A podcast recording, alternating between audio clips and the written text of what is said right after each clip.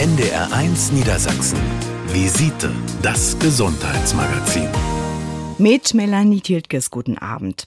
Es ist nicht gerade ein Wohlfühlherbst und Winter, um den unsere Gedanken aktuell kreisen. Ukraine-Krieg und Energiekrise mit immens steigenden Kosten, dazu steigende Inflation und die Frage, was bringt der Corona-Winter? Und dann sind da ja noch die ganz anderen alltäglichen Sorgen und Probleme um Familie und Job, die wir schultern müssen. Das alles belastet, Grund genug also mal nachzuschauen, wie es uns geht. Ich und meine Seele heißt die Schwerpunktwoche bei NDR1 Niedersachsen und mein Visite-Studiogast ist der Psychiater und Psychotherapeut Dr. Frank Fischer aus Hannover. Herr Dr. Fischer, vielen Menschen macht ja die aktuelle Situation Angst. Sie haben wirtschaftliche Sorgen, die Atmosphäre ist angespannt und das sorgt ja auch für ja, Konflikte in den Familien. Was für Folgen kann das für die Gesundheit haben? Ja, erstmal vielen Dank für die Einladung. Schön, dass ich heute hier sein kann. Ja, also wir beobachten natürlich in der Kinder-Jugendpsychiatrie, ähm, dass es vielen Kindern und Jugendlichen nicht gut geht gerade. Das ist natürlich ein Ergebnis auch der ganzen Corona-Zeit, dieses, dieses Lockdowns, wo viele Familien nur auf sich selber gestellt waren, isoliert waren, nicht raus durften und dann natürlich Konflikte, die sowieso in Familien da sind, die auch natürlicherweise da sind, dann nochmal hochkochen und eine besondere Dramatik entfalten. Vor allen Dingen in Familien, wo sowieso schon psychische Störungen äh, vorhanden sind, die dann natürlich nochmal massiv ja, sich verstärken und an Dramatik gewinnen.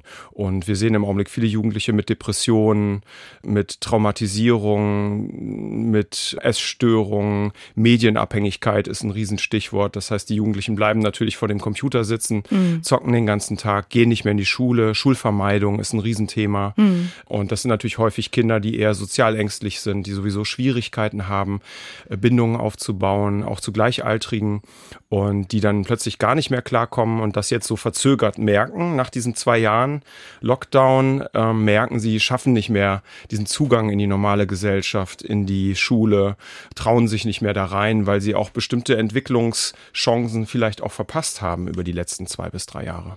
Sie sind ja aktuell Oberarzt an der Jugendpsychiatrie des Kinderkrankenhauses auf der Bult, haben aber, das müssen wir dazu sagen, auch Erfahrung mit der Erwachsenenpsychiatrie, haben Erwachsene behandelt. Ein Konzept gegen Stress und Ängste in der Psychotherapie, aber auch der Philosophie heißt ja Achtsamkeit. Was heißt das genau? Worauf sollen wir denn achten? Das ist total interessant, weil in der Achtsamkeit geht es erstmal gar nicht um was sehr Spektakuläres, sondern es geht einfach um die Erkenntnis, die auf jeden Fall schon über 2600 Jahre alt ist und eigentlich aus der indischen Philosophie ursprünglich kommt, dass es uns sehr, sehr gut tut, also gerade so ein spirituelles Ereignis für uns sein kann, uns einfach nur auf die Gegenwart zu konzentrieren. Mhm. Äh, von Jon Kabat-Zinn, über den wir vielleicht ja auch noch sprechen wollen, der so das Thema der Achtsamkeit und der Meditation in die moderne Medizin äh, überführt hat, gibt es eine schöne Definition. Achtsamkeit meint, dass wir ähm, ein Gewahrsein unseres jetzigen Zustands entwickeln. Und dieses Gewahrsein entsteht dadurch, dass wir uns absichtlich auf die Gegenwart konzentrieren, mhm. ohne äh, dieser, diesen Aufmerksamkeitsfokus irgendwie zu bewerten. Das, das heißt, heißt auch diese Probleme alle loslassen und äh, ja den Kopf freikriegen. Das passiert dann automatisch, mhm. ja, wenn wir es schaffen, nur in der Gegenwart zu sein und uns von unseren Gedanken nicht ablenken zu lassen mhm. in die Vergangenheit oder in die Zukunft. Und das klingt erstmal total unspektakulär. Wenn man das dann aber praktizieren möchte, merkt man, dass es vielleicht gar nicht so einfach ist, weil man ständig von den eigenen Gedanken entweder in die Vergangenheit oder in die Zukunft abgelenkt wird. Diese Gedankenschleife, in denen viele von uns ja täglich stecken, mhm. aus Problemen Problemen, aus Sorgen, Ängsten, die zu durchbrechen. Das kann man üben, sagen Sie. Äh, wie geht das? Ja, also es gibt natürlich verschiedene Praktiken, die man machen kann. Äh, wenn man sich Literatur durchliest, wenn man sich damit länger beschäftigt, gibt es natürlich typische Verfahren, sage ich mal. Das ist so ein bisschen für die westliche Kultur zurechtgerückt. Ja, wir brauchen ja immer eine Struktur, wir brauchen irgendwas Vernünftiges an die Hand, ein Tool, ein, ein Handwerkszeug. Wollen angeleitet wir werden. Wir wollen angeleitet werden, mhm. ja. Wir brauchen da so eine, so eine Orientierung und daran sieht man schon auch, dass, dass wir uns vielleicht davon etwas entfernt haben, was uns die Natur eigentlich längst gegeben hat und was gar nicht so spektakulär ist. Man kann also Yoga-Praktiken anwenden, man kann meditieren, man kann äh, Qigong machen, man kann Rituale entwickeln für den Alltag. Letztendlich ist es gar nicht so spektakulär. Man braucht gar nicht so viel Anleitung, wenn man erstmal verstanden hat, worum es da geht, nämlich den Fokus zu richten auf etwas, was jetzt gerade hier in der Gegenwart passiert. Das kann die eigene Atmung sein, also sich einfach nur darauf zu konzentrieren, mhm. wie fühlt sich das an, wenn ich einatme, wenn ich wieder ausatme, wenn ich dazwischen eine Pause mache, wie fühlt sich die Pause zwischen Einatmung und Ausatmung an? Mhm. Klingt banal, ist aber, wenn man in diesen Moment wirklich reinkommt, ohne drüber nachzudenken, ohne zu urteilen, ohne zu bewerten, kann das spektakulär sein, weil man plötzlich merkt, dass alles andere weg ist. Mhm. Ja, dieses typische Taubenfüttern im Park, ja, uralte, belächelte Tätigkeit, ja, die man ja auch eher älteren Menschen zuschreibt, ja, da sitzt man dann halt und füttert die Tauben. Das ist was ganz Tolles, weil man wirklich nur dabei ist, diese Tauben zu beobachten, wie sie das aufpicken, was man ihnen hingeworfen hat, ja. Also es klingt sehr spannend. Sagen wir mal, wir beide hätten jetzt heute einen harten Arbeitstag und wollen in der Mittagspause versuchen abzuschalten, ruhiger zu werden. Können wir dafür so eine Achtsamkeitsübung mal machen? Sie haben mich jetzt ganz neugierig gemacht. Ja, also was sehr, sehr schnell geht, auch mhm. hier im Studio zum Beispiel, wäre die typische Bodyscan-Technik. Das heißt, Bodyscan heißt eigentlich nur, man, man geht von der Aufmerksamkeit in den eigenen Körper und überprüft jetzt mal, wie fühlt sich das an. Und wenn wir jetzt wie die Zuhörer vielleicht auch irgendwo sich hingesetzt haben, kann man in den Körper gehen und zum Beispiel spüren, wie fühlen sich gerade die Füße an, kribbeln die.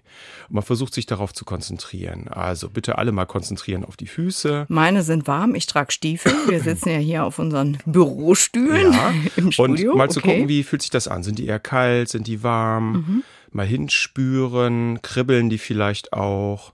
Ist das ein gutes Gefühl? Komme ich da an diese Füße überhaupt ran? Spüre ich die überhaupt? Wenn nicht, versucht man einfach mal da ranzukommen an die Füße. Vielleicht schließt man dabei die Augen. Vielleicht funktioniert es dann besser. Vielleicht einfach mal die Augen schließen. Und dann kann man im Körper ein bisschen auf die Reise gehen mal ein bisschen wandern, hochgehen, über die unteren Beine, über die Waden, ins Knie gehen. Ist das Knie angewinkelt? Ist das eine gute Position? Sollte man die Beine vielleicht ausstrecken? Fühlt sich das besser an? Vielleicht einfach mal machen, die Beine einfach mal ausstrecken. Dann es zwickt ein bisschen in der rechten Wade bei mir. Ah, ja, das, ja, aber auch dieses Gefühl zulassen, nicht mhm. bewerten. Ja, das ist weder gut noch schlecht da jetzt eben das Urteil rauszunehmen, wozu unser Gehirn ja ständig neigt. Wir wollen ja mal alles bewerten, alles beurteilen und dann weiter wandern. Vielleicht in den Bauch weiter wandern, gucken, gibt es da gerade irgendwas, was zu spüren ist? Gibt es da irgendeine Tätigkeit im Bauch? Es gibt ein gutes Gefühl, ein warmes Gefühl? Hat man gerade was getrunken? Und dann wandert man hoch im Brustkorb. Und da wird es jetzt sehr wichtig und sehr spannend, weil da natürlich die Atmung sitzt. Und die mhm. Atmung ist sehr zentral für unsere Achtsamkeit. Das, was man auf jeden Fall immer machen kann, egal in welcher Situation man ist, und nicht nur, wenn man gerade Stress hat, sondern auch, wenn es einem eigentlich gut geht, sollte man diese Übungen auch machen. Also das Wichtige ist zu praktizieren, nicht nur, wenn es einem schlecht geht, sondern erstmals auch zu praktizieren, ganz bewusst, wenn es einem gut geht. Aha. Um dann das zu trainieren und wenn man das dann gut kann, es dann zu übertragen auf Situationen, in denen es einem vielleicht nicht so gut geht, wo man eher so Stress hat und sich dann daran zu erinnern, hey, ich habe doch da mal so eine Übung gemacht, mhm. ich habe mich auf die Atmung fokussiert, was kann ich denn jetzt eigentlich gerade machen? Und das sollte man dann aber schon praktiziert haben, also geübt haben, womöglich täglich, wenn es einem eigentlich gut geht. Und da wäre zum Beispiel eine Übung, die man gut machen kann, ist das sogenannte Box Breathing, ja, also dass man zum Beispiel äh, zählt, während man atmet, also dass man vier Sekunden einatmet, also bis vier zählt Mhm, machen wir mal. Dann bis sieben zählen, äh, anhalten, die Luft anhalten, bis sieben zählen. Und dann beim Ausatmen bis acht zählen. Genau ist aber ein langer Aus. Ist ein langer Aus, aber man merkt schon, man kommt schon rein ja. in sowas so, hui. Ne? Okay, ne? So ja. dieser Fokus liegt jetzt ja. ganz klar auf der Atmung, weil man ja auch die Zeit jetzt einhalten muss. Genau. Das Atmen ist ja sonst so ein Mechanismus. Ne? Manchmal wir, haben wir auch Schnappatmung wahrscheinlich ja. im Alltag. Die Atmung reagiert sofort auf Stress. Also wir fangen okay. sofort an, flacher zu atmen, schneller zu atmen. Im Grunde wie der Herzrhythmus auch. Nur an den kommen wir nicht so leicht ran. Es ist viel leichter, sich erstmal auf die Atmung zu fokussieren, weil das kriegen wir mit und das können wir auch viel bewusster bewusster steuern als jetzt zum Beispiel die Herztätigkeit. Da kommen wir natürlich nicht so schnell ran. Mhm. Ist jedenfalls höchst spannend. Ich kann mir vorstellen, dass ganz viele Leute sagen, ja, aber eigentlich habe ich ja auch keine Zeit dafür und so weiter und so fort. Wie viele Minuten muss ich mir denn Zeit nehmen pro Es braucht nicht viel Zeit. Also jetzt einfach mal kurz sich auf die Atmung zu konzentrieren, also dieses Box Breathing zu machen, reichen, da reichen fünf Minuten. Ich mache einfach ein paar Zyklen durch und wenn ich schon merke, da tut sich was. Also mhm. insgesamt geht mein sogenanntes Hyperarousal, also meine Anspannung, meine Übererregung, die immer da ist, meines Nervensystems, wenn ich Stress habe, habe, die geht schon runter, wenn ich nur fünf Minuten dieses Box Breathing mache mhm. oder einen Bodyscan mache. Das heißt, ich wandere einfach mal durch den Körper und spüre mal hin, ne, was machen meine Beine gerade, was machen meine Hände, sind die kalt, sind die warm? Dann merke ich ja schon, bringt das was oder nicht. Und wenn ich merke, das bringt was, dann will ich auch weitermachen. Dann höre ich nicht auf. Ja, Selber weil das einfach atmen, so gut toll. ist. Ja, ja, und dann verlängere ich das automatisch. Mhm. Insofern ist dieser, dieser Stressmoment, der sagt, du musst aber auf jeden Fall 20 Minuten das jetzt machen, das stresst ja schon wieder ja, sondern einfach mal anfangen und gucken, was mit einem passiert. Und wenn es einen überzeugt, dann macht man ja auch automatisch weiter. Und dann kann man das auch ohne Stress einfach mhm. praktizieren. Wichtig ist, glaube ich, dass man es regelmäßig macht und dass man es nicht nur einmal in der Woche mal so eben macht, weil man gerade Stress hat, sondern wichtig ist auch, dass man es auch praktiziert und macht, wenn man eben nicht Stress hat. Das heißt, dass man sich einen ruhigen Moment wählt und dann das wirklich übt für den Moment, wo dann der Stress tatsächlich auftaucht. Achtsamer Leben, das ist das Thema bei uns in der Visite. Und ähm, Sie können noch ein bisschen mit uns üben. Wir hören aber gleich auch, was sind Ihre Fragen dazu und wie geht's Ihnen eigentlich in dieser Schwerpunktwoche Ich und meine Seele hier beim NDR in der Visite. Bis gleich.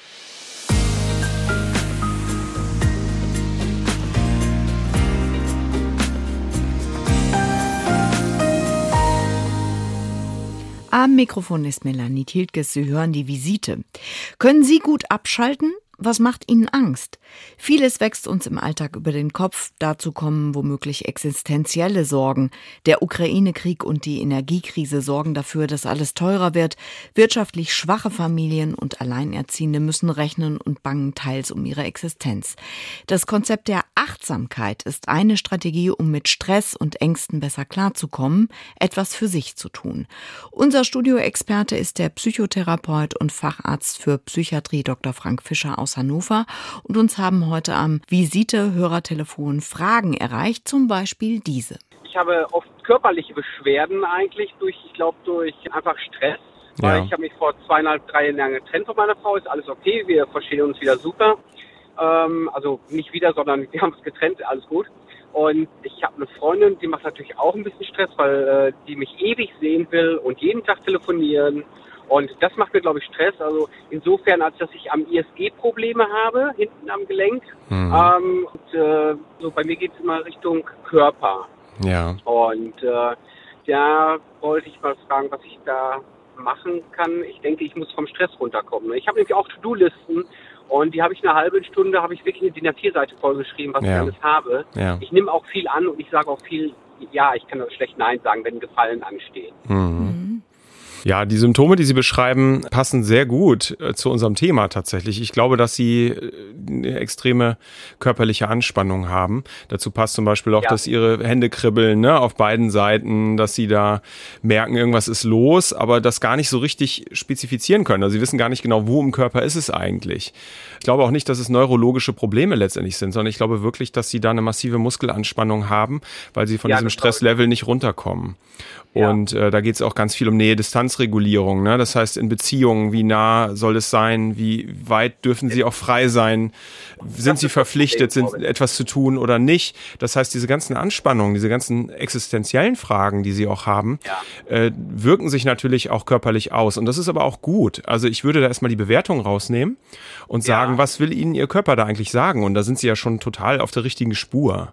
Denke ich. Ne? Ja. Und da, glaube ich, sind sie mit, mit was Achtsamkeit basierten zu trainieren, glaube ich, sehr, sehr richtig. Also einfach diese To-Do-Listen ja. aus dem Kopf zu kriegen und ja. wieder mehr den Fokus auf die Gegenwart zu kriegen, achtsam zu sein, was ist im Hier und Jetzt eigentlich los, den Augenblick auch zu genießen.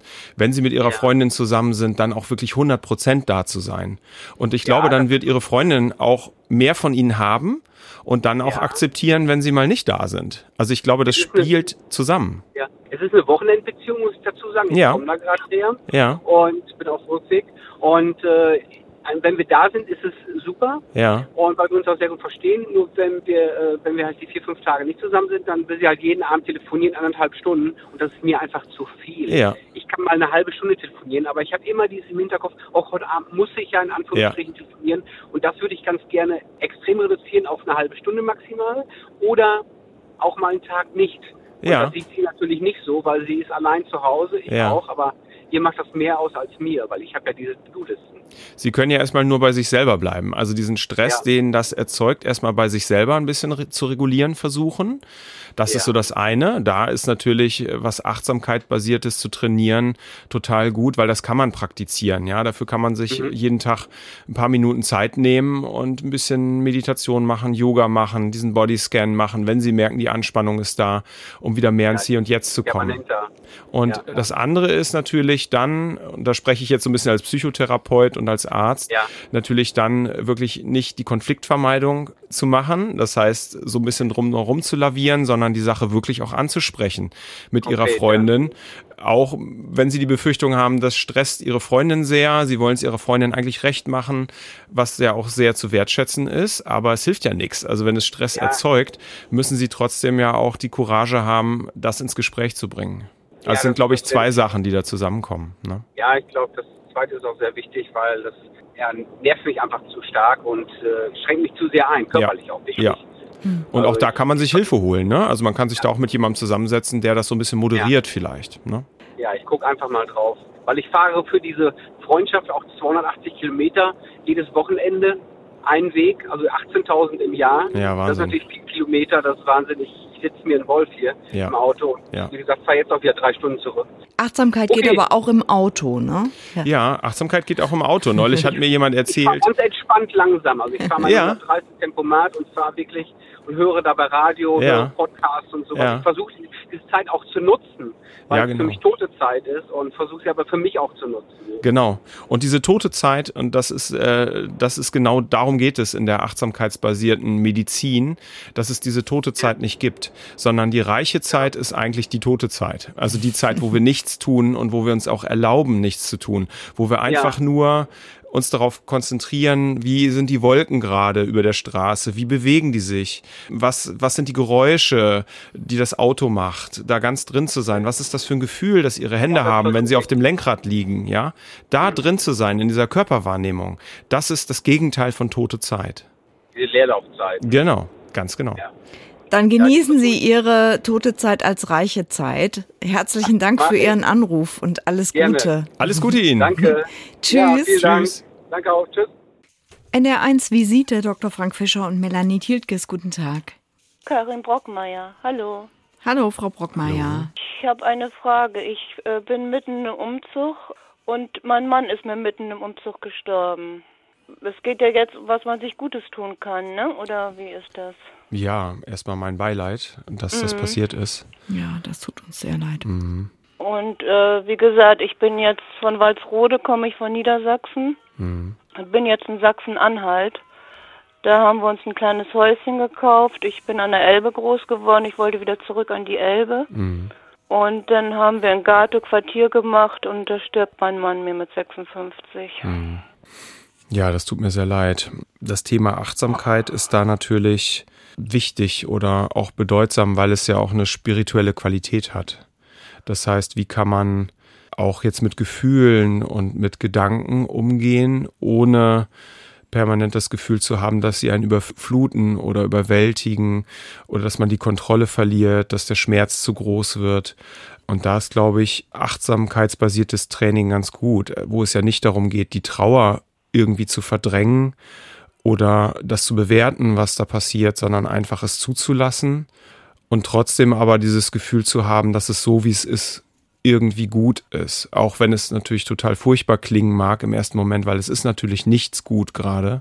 Aber es geht ja auch darum, trotzdem irgendwie einen Frieden damit machen zu können. Das ist natürlich wahrscheinlich alles noch sehr frisch und sehr früh, so darüber zu sprechen. Aber weil wir jetzt natürlich gerade an diesem Thema sind und Sie deswegen ja auch anrufen und sich dafür interessieren, kann ich genau. das ja einfach mal so formulieren. Und da ist es, glaube ich, schon wichtig, wenn sie Momente haben, wo der Schmerz und die Trauer sie überwältigt, dass sie dann im Hier und Jetzt bleiben, nicht zu sehr auf die Reise gehen in die Vergangenheit, sondern sich auch trauen, trotzdem in der Gegenwart zu bleiben und zu sagen, was ist, was ist denn gerade jetzt hier gerade los? Was ist vielleicht auch das, das Schöne im Erleben des Jetzt, dass sie sich das trotzdem auch erlauben. Und da kann es sinnvoll sein, zu sagen, okay, ich atme jetzt einfach mal durch. Ja, wenn ich, wenn ich einfach schöne Musik höre, wenn ich spazieren gehe und das Herbstlaub beobachte, wenn es runterfällt, wenn ich das Wasser plätschern höre, ich irgendwo am Fluss oder am Wasser bin, mich nur in diese Geräusche versenke ähm, das ist ein Zustand, der auch okay ist und der sein darf. Das ist nichts, was man sich verbieten sollte im Moment des Trauerns. Brauchen sie, glaube ich, auch, um gesund zu bleiben und sich nicht zu sehr jetzt auch in dieser Trauer zu verlieren. Also das Furchtbarste sind die Nächte. Ja. Weil ich, wie gesagt, das sehr einsam hier auch ja. ist und ja. ähm, ich habe hier wenig Kontakt. Ja. Die Nächte. Ich war immer in einer Partnerschaft und ich kenne dieses Alleinsein nicht. Ja. Ja, das kann ich gut nachvollziehen. Und dann wird es auch dunkel, ne? das Licht ist ja. weg. Dann ja. wird es besonders deprimierend. Äh, nachts ist man mit diesen Gedanken äh, alleine. Ähm, da ist es wirklich ganz gut, wirklich ähm, dieses Box-Breathing zu machen, von dem wir auch schon hier in der, in der Sendung gesprochen haben. Das heißt, im Hier und Jetzt zu bleiben, indem Sie zählen, während Sie atmen. Also, dass Sie zum Beispiel bis vier zählen, wenn Sie einatmen, dann die Luft anhalten, Sie zählen bis sieben und dann beim Ausatmen zählen sie wieder bis acht. Ja, also dass man sozusagen sich nur auf die Atmung fokussiert und immer wieder das wieder durchzählt, was man da macht. Also einatmen bis vier zählen, die Luft anhalten bis sieben zählen, wieder ausatmen bis acht zählen und das immer wieder machen. Und zwischen diesen Momenten des Box Breathings macht man eine normale Atembewegung. Also ich atme ein bis vier, ich halte die Luft an bis sieben, ich atme aus bis acht und dann lasse ich einmal ganz kurz die Atmung ganz normal laufen und dann fange ich wieder von vorne an. Ne? Also immer wiederholen diese Schleife und dann merken Sie schon so langsam, bin ich mir ganz sicher, wie sich Ihr Körper langsam entspannt, wie Sie langsam gar nicht mehr so viel grübeln, sondern wirklich nur im Hier und Jetzt sind. Ja, das ist so eine Möglichkeit, was man machen kann dieses Trainieren kann man auch tagsüber machen. Also wenn Sie zum Beispiel gerne draußen im Garten sind, wenn Sie gerne spazieren gehen, ähm, machen Sie das. Gönnen Sie sich diese Auszeiten. Achten Sie darauf, auf die Dinge, die Sie im Hier und Jetzt sein lassen und wo Sie sowieso schon eigentlich ein ganz gutes Gefühl dabei haben, das zu tun. Also ich bin Radfahrerin, ne? Also ich ja, das ist wunderbar. Fahrrad. Ich habe mir ein ganz, ganz tolles Fahrrad gekauft ja. und ähm, ich bin jeden Tag, ich habe den Elber Radfahrweg hier vor der Ah ja, Tür das ist ja wunderbar. Ich fahre jeden Tag an die Elbe Ja. und ähm, Ja, wie gesagt, ich bin auch Hospizlerin. ja, Ne, ich habe eine Kinderhospizgruppe auch gehabt ah ja. und ähm, Mhm. Das hat mir auch sehr viel geholfen. Aber Ja. es ist natürlich ein Unterschied, wenn man selber Betroffene ist. Ja, absolut, absolut. Aber seien Sie fürsorglich. Nicht nur bei anderen, sondern auch bei sich selber. Frau Brockmeier, wir wünschen Ja. Ihnen alles, alles Gute für die Zukunft und Ja, ähm, dass Sie mit Ihrer Trauer gut zurechtkommen und dass Sie auch neue Leute dort kennenlernen. Und vielleicht hilft Ihnen ja die Technik des Box Breathings, das bewusste Atmen, auch so ein bisschen über die schwierigen Nächte. Stecken Sie nicht auf. Alles Gute Nein. für Sie. Vielen Dank für Ihren Ja. Anruf. Vielen Bitte. Dank. Ne? Hm, danke. Tschüss. Tschüss. NDR1 Niedersachsen. Visite, das Gesundheitsmagazin. Am Mikrofon ist Melanie Thielkes. Wie geht's Ihnen gerade? Alles im Lot oder machen Ihnen die Weltlage, die steigenden Preise und der Stress im Alltag zu schaffen? Ich und meine Seele heißt die Schwerpunktwoche bei NDR Niedersachsen und da geht's darum, gesund zu bleiben und Körper und Geist zu stärken, auch wenn uns vieles gerade gar nicht loslassen will. Das Stichwort heute ist Achtsamkeit, gelassener werden und das lässt sich üben. Im Studio ist Dr. Frank Fischer, er ist Oberarzt für Kinder- und Jugendpsychiatrie in der Kinderklinik auf der Bult in Hannover. Er hat aber auch langjährige Erfahrung in der Therapie von Erwachsenen. Herr Dr. Fischer, eine Methode, achtsamer zu werden und Stress zu reduzieren, nennt sich MBSR und wird auch in Gruppen angeboten. Äh, wie funktioniert das und für wen ist das eigentlich geeignet? Also geeignet ist das für jeden, weil das einfach eine Methode ist, die auf Ressourcen zurückgreift, die jeder hat. Und die man aber witzigerweise bei sich selber erstmal wieder entdecken muss. Da geht es um wenig spektakuläre Dinge. Letztendlich ist die MBSR-Methode von Jon Kabat-Zinn eine östliche Philosophie, eine östliche spirituelle Praxis, die mittels Forschung, mittels Techniken, Handwerkszeug in die Medizin, unsere westliche Medizin rübergeholt wurde und gerettet wurde sozusagen für uns, weil wir uns vielleicht von gewissen Dingen sehr weit entfernt haben, mhm. die vor 2600 Jahren äh, selbstverständlich gewesen sind.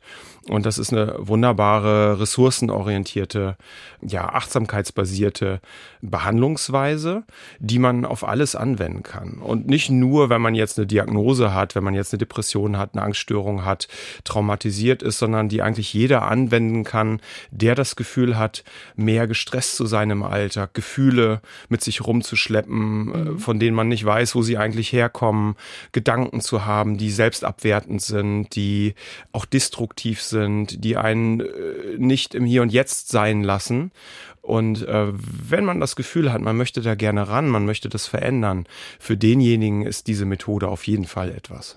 Wir haben das ja eben schon mal so ein bisschen hier im Studio praktiziert mhm. und versucht, so eine Achtsamkeitsübung zu machen. Äh, ist das vielleicht auch ein Vorteil, das in der Gruppe zu machen, gemeinsam mit anderen? Weil, wenn ich an Sport denke, ist das ja oft auch leichter. Da ist die Hürde geringer. Auf jeden Fall. Das reduziert die Angst, ne? wenn man sieht, mhm. die anderen machen es ja auch. Man kriegt äh, so eine gewisse Anleitung in der Gruppe Gruppe und man hat dadurch natürlich auch einen gewissen Spirit, sage ich mal, ja, weil man auch die, die Probleme, deretwegen man ja letztlich in so eine Gruppe geht, auch miteinander teilen kann. Und dann ist die Schwelle, gewisse Dinge einfach mal auszuprobieren, viel geringer. Man wird neugierig, weil die anderen berichten davon, dass es gut geholfen hat, dass es einem was bringt. Deswegen sind so halboffene Gruppen auch ganz gut. Also wo auch schon Personen sitzen, die das schon ein bisschen länger machen. Man kommt dann neu dazu und dann können die ähm, mit Mitmacher in der Gruppe einem so ein bisschen schon von den Erfahrungen berichten, die sie vielleicht schon gemacht haben. Deswegen sind so halboffene Gruppen ganz gut. Das heißt, da sind schon Leute, die sich schon ein bisschen auskennen und einen dann so ein bisschen mitnehmen. Mhm. Sich Zeit für sich selbst nehmen, so mal innehalten im Alltag, das fällt vielen Menschen ja schwer, gerade weil Stress da ist. Mhm. Dann lenkt auch manches ab, dann klingelt vielleicht in der Mittagspause wieder das Telefon oder draußen geht der Laubbläser an. Das ist ja im Moment ständig der Fall. Lassen Sie so Ausreden eigentlich gelten? Ja, das ist eine ganz schöne Sache. Also in der Technik des Meditierens geht es ja genau um solche Dinge, dass mhm. wir natürlich im Alltag ständig abgelenkt sind von unserer Fähigkeit, uns hier in der Gegenwart aufzuhalten. Das mhm. heißt, die Idee ist ja, Mindfulness zu betreiben. Das heißt, letztendlich, wir wollen ganz bewusst diesen Augenblick spüren, ohne uns davon irgendwie ablenken zu lassen. Und da sind so kleine Ablenkungen, die von außen kommen, ganz hilfreich, weil man kann ja jetzt überprüfen, gelingt mir das, das auszublenden und wirklich zum Beispiel mich nur auf meine Atmung zu konzentrieren, einatmen, ausatmen, die Pause dazwischen, zwischen einatmen und ausatmen, ganz in dieser Pause zu sein, ohne sich auf Gedanken zu konzentrieren, ohne sich auch von Gefühlen ablenken zu lassen. Gelingt mir das oder nicht? Und da ist so ein kleiner Laubbläser draußen mal ganz hilfreich, weil es dann ja auch ein Signal ist, wenn man es schafft, das gar nicht mehr zu hören, obwohl okay. es eigentlich da draußen unterwegs ist. Also das kann man schon schaffen mit seiner Mindfulness, also mit dem Bewusstsein und mit der Konzentrationsübung. Genau. Und da ist es eigentlich eher weniger jetzt ein Geräusch, das von außen kommt. Was uns am meisten ablenkt, sind unsere eigenen Gedanken. Mhm. Ja, wir haben ständig eine To-Do-Liste im Kopf, die wir versuchen abzuarbeiten. So sind wir trainiert. Wir sind auf Leistung trainiert und haben so ein bisschen vergessen, wie man das beenden kann, also wie man da auch aussteigen kann. Wie kann ich sozusagen mein eigenes Denken kontrollieren und ähm, was brauche ich dafür? Und darum geht es ganz viel in dieser Frage nach der Achtsamkeit. Wenn es um Probleme, um Sorgen geht, um Ängste, sind wir ja oft aber dann wieder Meister des Verdrängens und setzen uns gar nicht so sehr damit auseinander. Ist das auch eine Methode, die langfristig funktioniert, Probleme einfach wegzuschieben? Ja, das funktioniert äh, sogar leichter. Hm. Ja, weil da auch darin sind wir gut. Wir sind Meister des Verdrängens, wir sind Meister der Gedankenschleifen. Wir haben so typische Überzeugungsmuster drauf. Das heißt, unsere Gedanken sind uns selbst schon so gewohnt. Wir sind mit diesen Gedanken groß geworden. Was wir nicht mehr reflektieren, ist, dass das Überzeugungen sind, die wir nie überprüft haben. Die haben wir ja irgendwie geprägt bekommen. Das heißt, wir sind erzogen worden, wir haben ein bestimmtes Wertesystem gelernt, innerhalb dessen wir uns bewegen. Und da geht es natürlich um Leistung. Es geht darum, Dinge zu erreichen. Unser ganzes Belohnungssystem ist damit beschäftigt, eine Dopaminausschüttung zu bekommen. Das heißt, wir wollen an diese Glückshormone ran und sind darauf geprägt, eine bestimmte Leistung zu erbringen, in dem mhm. Glauben, dass wenn wir die Leistung erbracht haben, irgendwann mal in drei Jahren, in zehn Jahren, in 15 Jahren, wenn ich erst mal das und das habe, mhm. dann bin ich ganz bestimmt glücklich verpassen wir aber den Augenblick. Das heißt, wir sind nicht im Hier und Jetzt. Und in der Achtsamkeitsmedizin, sage ich mal, oder im Achtsamkeitstraining geht es darum, darauf nicht mehr reinzufallen. Mhm. Auch wenn es natürlich eine wichtige Kulturtechnik ist, diesen Belohnungsaufschub leisten zu können, brauche ich aber da auch ein Gegenkonzept, weil sonst bin ich verloren, nur in diesem Tunnel irgendwas erreichen zu wollen. Ich muss auch ein Gegenkonzept kultivieren und trainieren. Wie komme ich denn aus diesem Tunnel raus? Weil nur in diesem Tunnel zu stecken, tut mir nicht gut, weil da ist es bisweilen auch ganz schön dunkel und das Licht am Ende des Tunnels ist noch sehr, sehr weit weg. Ja. Wie komme ich da überhaupt hin? Und es, es gibt auch so ein Versprechen, dass ich da auf jeden Fall was erreiche. Viele erleben ja auch, dass ich da am Ende gar nicht hinkomme und sich dann die Frage stelle, warum habe ich denn so lange und so hart dafür gearbeitet? Und mich abgestrampelt. Und mich abgestrampelt ja. und war gar nicht mehr im Hier und Jetzt. Ich weiß gar nicht mehr, wer ich eigentlich wirklich bin. Und dafür brauchen wir auch eine Technik, eine Kulturtechnik auch, mit der wir uns da ausklinken können und sagen können, nee, ich steige jetzt mal aus diesem Tunnel aus und möchte bitte im Hier und Jetzt sein. Und dann merken wir plötzlich, dass wir viel, viel größer sind, das ist kein Ego-Konzept, mhm. sondern wenn wir uns mehr auf die Gegenwart fokussieren, dehnt sich diese, diese Gegenwartszeit plötzlich aus und wir haben plötzlich viel mehr Kontakt mit unserer Umwelt, weil wir die plötzlich viel besser wahrnehmen können. Ja, wir sehen den Baum, wir sehen die fallenden Blätter, wir merken plötzlich, dass die Sonne auf uns herabstrahlt, dass sie die Haut wärmt, dass die Vögel zwitschern, ja, dass irgendwo vielleicht ein Flüsslein plätschert, ja. Oder wir merken sogar, Mensch, diese Autos sind viel zu laut, ich gehe mal weg hier, weil das tut mir eigentlich gar nicht gut hier an dieser fetten also schärft auch unsere Sinne. Was es schärft die Sinne mhm. und plötzlich sind die Gedanken sehr, sehr weit weg. Also alles das, was uns zeitlich auch versucht, aus, dem, aus der Gegenwart rauszuziehen, ist plötzlich gar nicht mehr so anwesend, sondern wir sind nur bei uns selbst und interessanterweise aber auch plötzlich mehr in der Umgebung. Das heißt, wir merken, dass die Gegenwart eigentlich viel größer ist als wir selber. Hm. Das Gegenkonzept möchte ich nochmal drauf zurückkommen. Das Hamsterrad, in dem wir oft feststecken, was Sie mhm. eben ja auch beschrieben haben. Wer seine Bedürfnisse jetzt immer hinten anstellt und immer sagt, später, später, später kümmere ich mich um mein Glück ja. und ständig auf dem Zahnfleisch geht, läuft ja Gefahr, irgendwann dadurch auch richtig krank zu werden. Wann kippt das? Was sind so Alarmzeichen, die Sie beobachten bei Jugendlichen, aber auch bei Erwachsenen?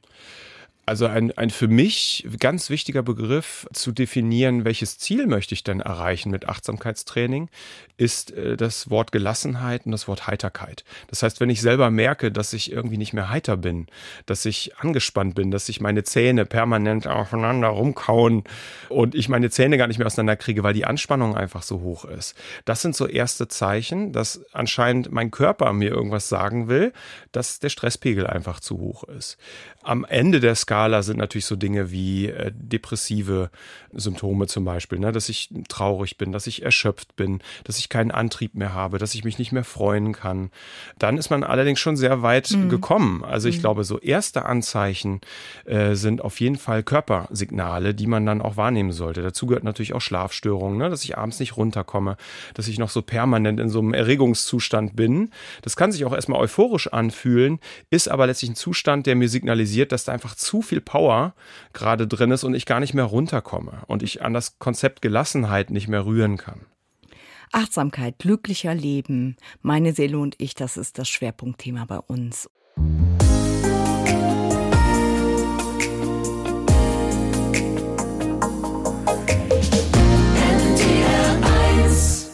Ich und meine Seele. Bei uns in der Visite geht's heute um den Umgang mit Stress und Ängsten, kurz ein achtsameres Leben. Und wenn Sie unsere Infos rund um Gesundheit interessieren, dann schauen Sie doch am nächsten Dienstag auch mal bei der NDR Fernsehvisite rein um 20.15 Uhr im NDR Fernsehen. Thema dann dort Arthrose in Händen und Fingergelenken und wie sie behandelt werden kann. Wir wollen aber jetzt weiter über das wichtige Thema Achtsamkeit sprechen. Im Studio sind Melanie Tiltges und der Facharzt für Psychotherapie Therapie und Psychiatrie Dr. Frank Fischer. Herr Dr. Fischer, Körper und Seele in Einklang zu bringen, sich auf sich selbst zu konzentrieren, bewusst zu atmen, das finden wir ja auch zum Beispiel beim Yoga oder bei anderen Techniken. Sind das alles Formen von Achtsamkeit? Was kann ich alles tun? Ja, das sind natürlich die, die klassischen Techniken, die uns erstmal einfallen. Ne? Yoga, Meditation.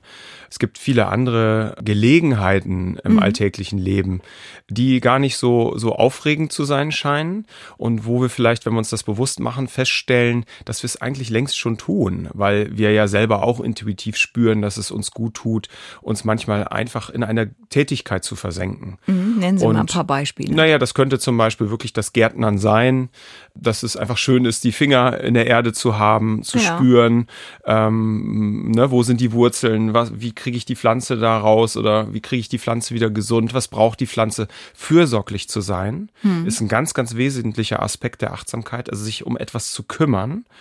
Und da gibt es natürlich viele Gelegenheiten im Alltag, in denen man dieses sich kümmern um etwas einbauen kann. Es kann aber auch einfach ein Spaziergang sein, sich darauf zu fokussieren, die Schritte zu tun, langsam abzurollen. Etwas, was man aus dem Qigong kennt, also aus der traditionell chinesischen Medizin noch kennt, sich einfach mal langsam zu bewegen.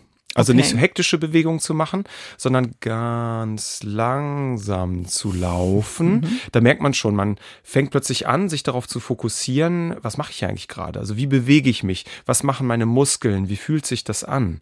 Und das ist das Einfachste überhaupt. Die Dinge, die man sowieso schon macht, einfach mal ein bisschen langsamer machen. Mhm. Was man aus dem Yoga auch kennt, ist die Perspektive zu verändern, sich einfach mal auf den Fußboden zu legen, an die Decke zu gucken.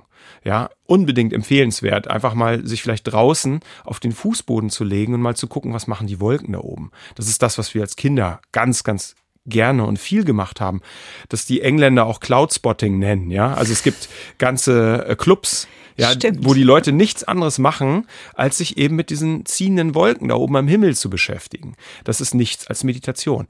Also worauf ich hinaus will, wir tun es längst, ohne dass wir uns bewusst machen, was wir da eigentlich tun. Und wir sollten uns einfach es mehr bewusst machen, wie wichtig diese Augenblicke sind, in denen wir scheinbar nichts tun, wo aber auch die Hirnforscher uns sagen, das sind eigentlich die Momente, wo unser Gehirn am aktivsten ist und wo die verschiedenen Gehirnareale, die sonst die sehr vereinzelt jeder für sich irgendwas macht, endlich mal wieder zusammenarbeiten, in dem Sinne, dass sie nichts tun, aber eben plötzlich sehr gut miteinander vernetzt sind. Hm. Das heißt, wenn wir nichts tun, das wird in unserer Gesellschaft ja dann oft als faul bezeichnet und das wollen wir unbedingt vermeiden. Das ist ein Problem, ja. Sind wir eigentlich sehr kreativ? Das, da, das ist der Zustand. Mich. Das ist der Zustand, wo am meisten passiert in unserem Gehirn. Total also verrückt. erstrebenswert, auch mal nichts zu tun genau. und macht uns das dann auch kreativer, schlauer vielleicht sogar? Es sind die Momente, so wie bei Kindern, so kennen wir es ja auch. Ich arbeite in der Kinder-Jugendpsychiatrie Psychiatrie. Ich habe selber Kinder zu Hause, zwei Jungs. Und da ist natürlich ständig Action, da ist was los. Die sind, wollen beschäftigt werden, sind mit Sachen beschäftigt. Und wir kennen das alle, dieser Moment, wo uns langweilig wird. Ja, das ist ein fieser Moment. Wir, das, irgendwie mhm. ist es schwer, das auszuhalten. Mhm. Wir können gar nicht genau sagen, warum es so ist. Aber da gibt es so diesen Moment, so, ah, den muss man erstmal aushalten, um dann, wenn man dann einen Schritt weiter geht und es aushält, in, wenn man dann in dieser Langeweile bleibt, plötzlich merkt, ah, das ist aber eigentlich tut mir das ganz gut. Plötzlich fällt mir was ein. Ah, ich wollte ja noch, irgendwas kommt dann hoch. Man hat mhm. eine Fantasie, man hat etwas und ist plötzlich ganz glücklich eigentlich mit diesem Zustand des Nichtstuns. Aber häufig ist das so eine Tür, durch die man erstmal durch muss, die sich erstmal gar nicht so gut anfühlt. Und deswegen vermeiden wir auch so gerne. Deswegen gehen wir gerne in die To-Do-Liste.